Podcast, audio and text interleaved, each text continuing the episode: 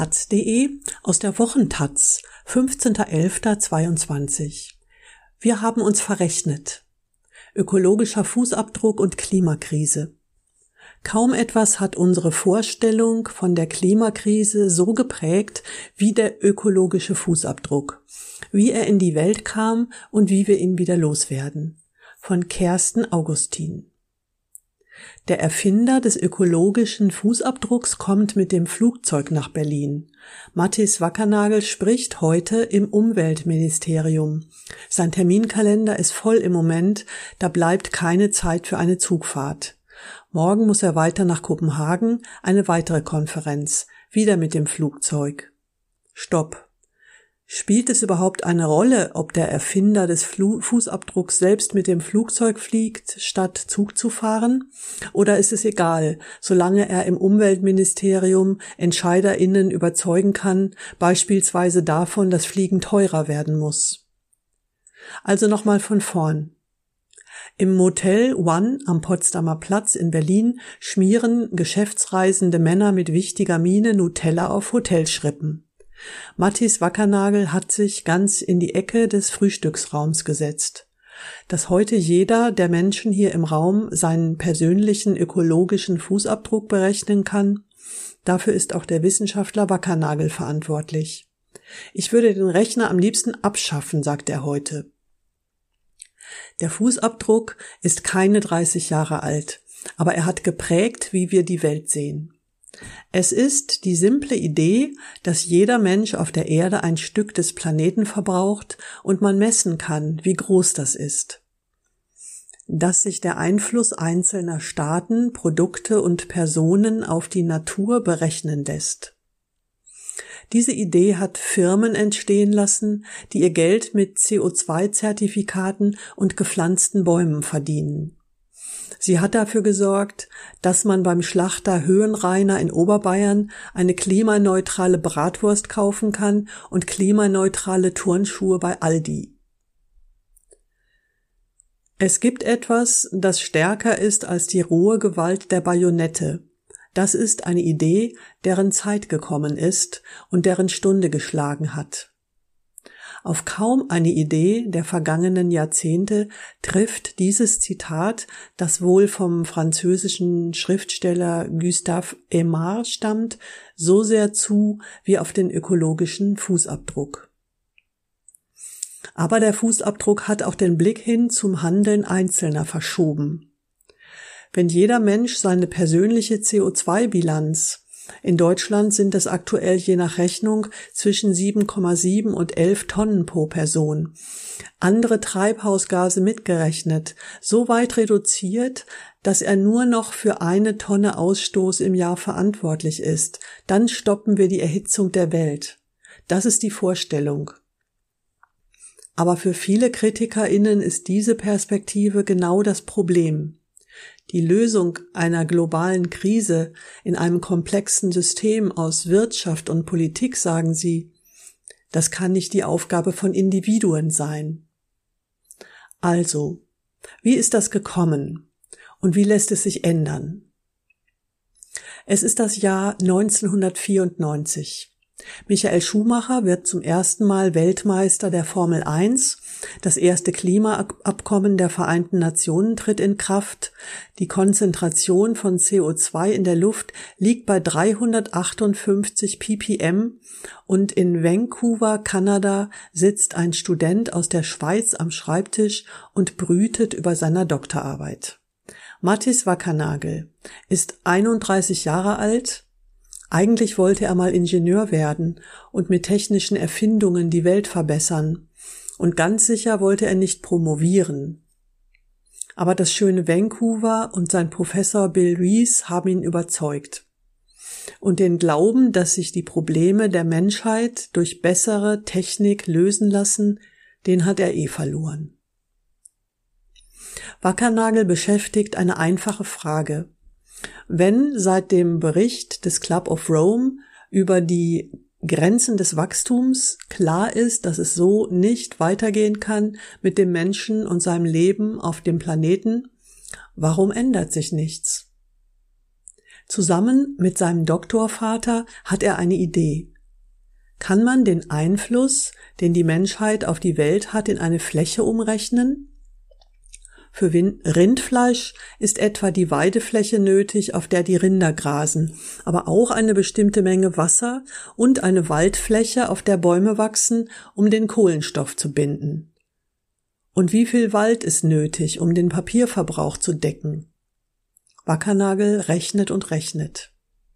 Er will die Formel gar nicht auf den einzelnen Menschen anwenden, sondern ausrechnen, wie viele Erden die Stadt Vancouver, Kanada und die gesamte Menschheit rechnerisch bräuchten, um ihren Lebensstil auf Dauer zu decken. Es geht ihm nicht nur um Kohlendioxid, sondern um die Nutzung der Natur im Allgemeinen. Die Fläche nimmt er als Maßeinheit, weil Menschen für ihren Konsum tatsächlich die Ressourcen der Erde brauchen und es nur genau eine Erde gibt. Wackernagel schließt seine Doktorarbeit ab und stellt den Fußabdruck bei Konferenzen vor. Er betont, dass das Modell noch nicht ausreichend berechnet sei, nicht komplex genug. Aber es ist bei den Leuten hängen geblieben, erzählt er. Wackernagel geht mit dem Fußabdruck auf Tournee, eine unendliche Vortragsreihe, wie er sagt, und in der Szene der Umweltorganisationen erreicht der Fußabdruck gewisse Popularität. Der WWF äh, nimmt die Idee des Fußabdrucks Ende der 90er in einer Broschüre auf. 2003 gründet Wackernagel in Kalifornien das Global Footprint Network, eine NGO, die jährlich den Fußabdruck von 200 Ländern berechnet. Es macht globale Ungerechtigkeit deutlich sichtbar, in ihrer ganzen Einfachheit und Brutalität. Die Fläche der Erde ist begrenzt und kein Mensch hat das Recht, mehr als seinen Anteil zu beanspruchen. Aber genau das tun Deutschland und andere Industrieländer. Sie leben auf Kosten der Mehrheit der Menschheit. Eine neue Form von Kolonialismus aber es musste erst Hilfe von anderer unerwarteter Seite kommen, um den Fußabdruck weltberühmt zu machen. Im Jahr 2004 fliegt Wackernagel nach New York. Er weiß noch, wie er die Treppen zur Metro hinabsteigt und ihn plötzlich von allen Wänden ein Satz anschaut, What on earth is a carbon footprint? Die ganze Stadt war damit plakatiert, erinnert sich Wackernagel. Ich musste erst mal laut lachen. Der Mineralölkonzern BP hat in diesen Tagen seine große Kampagne veröffentlicht. Plakate hängen an den Hochhäusern von Manhattan und in den U-Bahn-Stationen, die Zeitungen sind voll mit Anzeigen. In TV-Werbespots werden scheinbar zufällig ausgewählte Menschen auf der Straße befragt. Wie groß ist Ihr Fußabdruck? Die Antwort ist Kopfschütteln. My what? What does it mean? Dann wird ein Werbetext eingeblendet, reduzieren Sie Ihren Fußabdruck. Aber finden Sie erst heraus, was das ist. Wenig später veröffentlicht BP auf seiner Website den ersten Rechner, mit dem jeder Mensch seinen eigenen Fußabdruck kalkulieren kann. In einem anderen Videospot wird eine Passantin gefragt, was hätten Sie lieber, ein Auto oder eine saubere Umwelt? Eine Frau antwortet, ich hätte liebend gern eine saubere Umwelt, aber das ist, als wenn Sie jemanden auffordern, auf Schokolade zu verzichten. Ich liebe mein Auto. Ein Text wird eingeblendet, dass BP nun sauberes Benzin verkaufe. Dann kommt das Logo von BP mit der Sonnenblume. It's a start.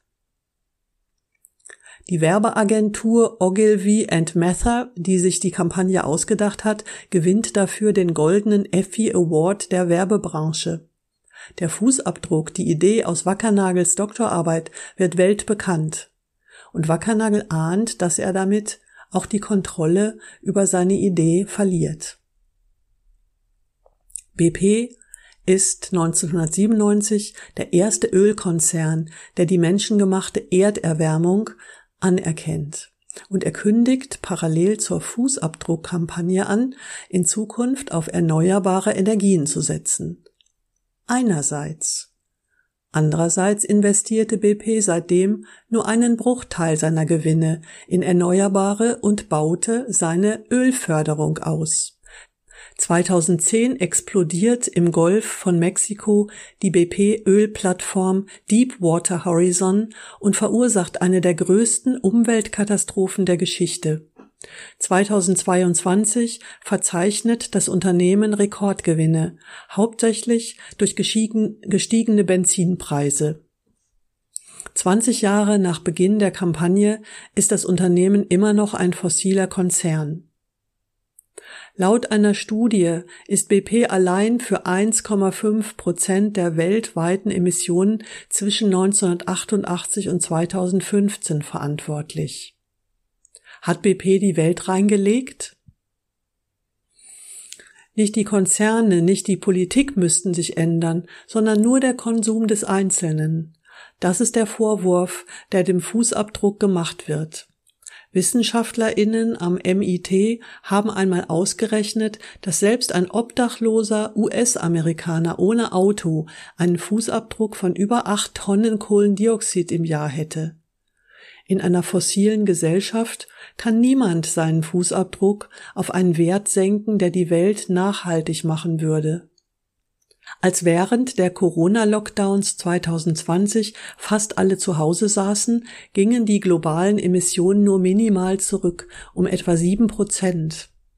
Selbst wenn die Welt stillsteht, stoßen wir zu viel CO2 aus. Vorher sanken die weltweiten Emissionen zuletzt nur in der Wirtschaftskrise 2008-2009, als Kraftwerke stillstanden und Millionen Menschen arbeitslos wurden. Das zeigt, für die Bekämpfung der Klimakrise ist eine Revolution nötig in der Wirtschaft, der Mobilität, der Landwirtschaft. Der Einzelne hat es nicht in der Hand und auch nicht am Fuß. Der Fußabdruck, das ist doch eine Erfindung von BP, um uns die Schuld für die Klimakrise zu geben. Das ist die Kurzform dieser Geschichte, die heute Tweet um Tweet im Internet herumgereicht wird. Es steckt ein wahrer Kern drin, aber so einfach ist es auch nicht. Das mit dem Erfinden, das hat Mathis Wackernagel gemacht. Hat er also dazu beigetragen, dass Konzerne sich aus der Verantwortung ziehen können? Natürlich, sagt er, war ich mir der Gefahr bewusst. Mehrfach hat er versucht, Kontakt aufzunehmen zu BP, erfolglos. Er wusste nichts von der Kampagne. Früh habe er aufgehört, bei Vorträgen seine Zuhörerinnen aufzufordern, reduzieren Sie Ihren Fußabdruck. Alles, was wir wollten, war, die Konsequenzen menschlichen Handelns aufzuzeigen. Das Problem sei, dass Menschen gern auf andere einzelne Menschen zeigen. Das Moralische, das ist doch auch in der DNA der Umweltbewegung, sagt Wackernagel. Es war nicht der BP-Konzern allein, der dem Einzelnen die Verantwortung quasi in den Einkaufskorb legte. Aber die Klimakampagnen von Ölkonzernen haben System, nicht nur bei BP. Das bewiesen zwei ForscherInnen der Harvard University im vergangenen Jahr, als sie die Klimakommunikation des Konzerns ExxonMobil seit den 70er Jahren analysierten. Verantwortung wurde immer wieder den KonsumentInnen zugeschoben. Wir müssen handeln, tönt es rund um die Klimakonferenz in Sharm el-Sheikh. Wer ist dieses Wir?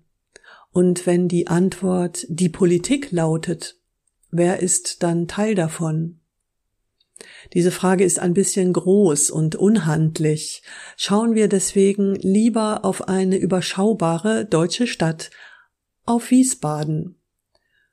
Eine Fallstudie der Uni Darmstadt machte dort vor ein paar Jahren eine Beobachtung. Je mehr Dächer mit Photovoltaikanlagen es in einem Stadtviertel gab, desto höher stieg die Wahrscheinlichkeit, dass sich auch die Nachbarinnen eine Solarzelle aufs Dach bauten. Dieser Effekt wurde auch in anderen Städten und Studien beschrieben. Der ökologische Fußabdruck, wie BP ihn versteht, hat die Verantwortung Einzelner größer gemacht als die von Firmen und Staaten. Das ist falsch. Und doch ist der Fußabdruck stärker als BP und andere, die ihn instrumentalisieren wollten. Denn seine Idee ist im Kern erhalten geblieben, dass der Mensch sein Schicksal in der Hand hat. Wir müssen etwas ändern und ich kann etwas ändern. Die Frage ist nur, wohin wir unsere Kraft richten, auf klimaneutrale Turnschuhe oder strengere Gesetze. Individuelles und politisches Handeln ist kein Widerspruch. Hätte Greta Thunberg sich nicht allein mit einem Schild vor den schwedischen Reichstag gesetzt, wäre nicht so schnell eine globale Bewegung entstanden. Und es ist kein Zufall, dass Luisa Neubauer und Greta Thunberg Veganerinnen sind. Nicht, weil ihr Konsum für die globalen Emissionen einen Unterschied machen würde, sondern weil Lebensstil und Politik zusammengehören. Mattis Wackernagel hadert mit dem Rechner auf seiner Website, der Menschen ihren persönlichen Fußabdruck ausspuckt. Am liebsten würde er das Werkzeug von der Seite löschen, sagt er, wenn ich könnte. Aber er ist doch der Chef, was sollte ihn aufhalten? Wir haben den Besten und über den Rechner kommen jährlich Hunderttausende auf die Website und informieren sich über die Klimakrise und über globale Ungerechtigkeit. Bei sich selbst anzufangen, das kann auch eine Einstiegsdroge zum Aktivismus sein.